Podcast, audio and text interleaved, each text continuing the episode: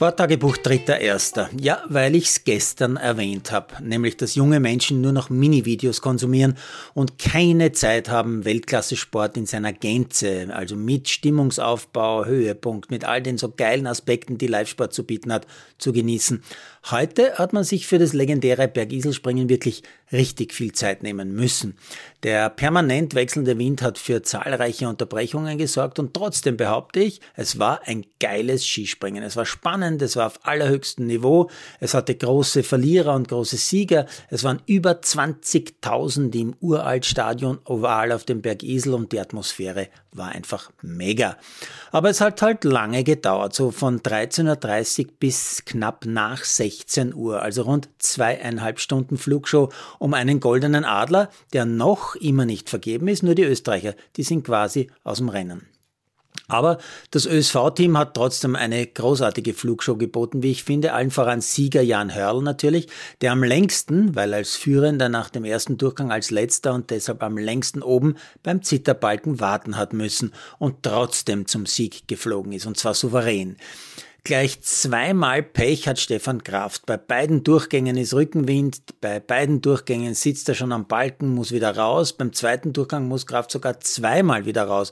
Und dann beim dritten Mal muss er fast 20 Minuten oben warten, bis er endlich springen darf. Wieder mit Rückenwind. Und trotzdem gar nicht so schlecht. Im Gegenteil, er holt aus dem Rückenwind immerhin die viertbeste Weite im zweiten Durchgang heraus. Das geht fast ein bisschen unter. Wird schließlich Sechster. Sein Zimmerkollege Michi Heibock steht mit Hörl am Stockerl wird mit Tageshöchstweite sogar von 135,5 Metern ganz starker Dritter, auch bei schwierigen Bedingungen.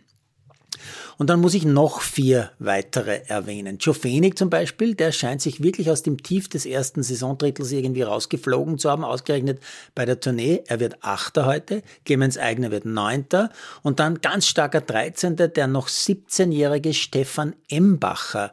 Der Tiroler Embacher vom Skiclub Kitzbühel wird, wie man im ORF hören konnte, von Gregor Schlierenzauer auch unterstützt, was bisher war bisher im Kontinentalcup tätig und ist über dieses sogenannte nationale Kontingent an jungen Springern, die bei den, bei den Österreich-Springen der Tournee ja zusätzlich in die Quali dürfen, in diesem Weltcup-Bewerb hineingeflogen. Und jetzt ist er Weltcup 13.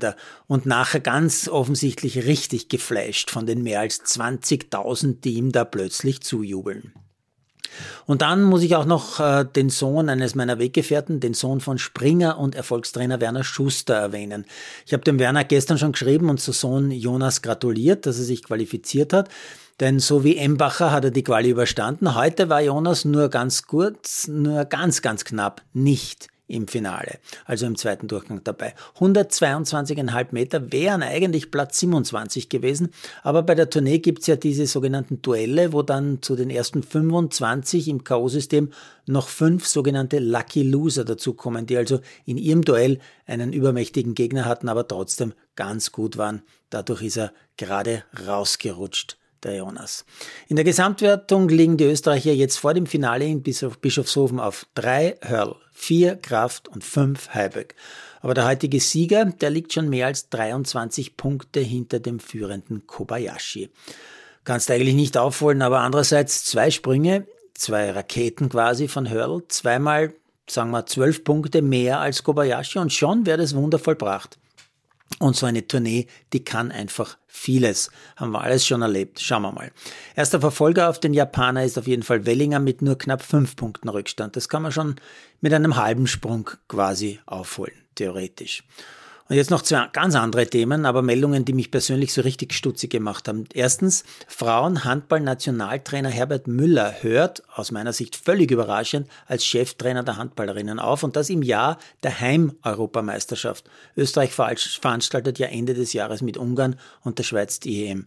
Was ist da los, frage ich mich. Was für ein schlechter Zeitpunkt. Und zweitens, Red Bull kauft den Profi-Radrennstall Bora Hansgrohe. Also ganz korrekt 51 Prozent an der RD Pro Cycling GmbH. Und die wiederum haben gerade erst Primus Roglic eingekauft. Oi, der Schwede.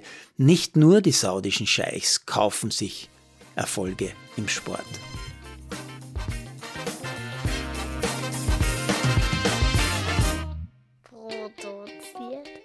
Balderino Giesis.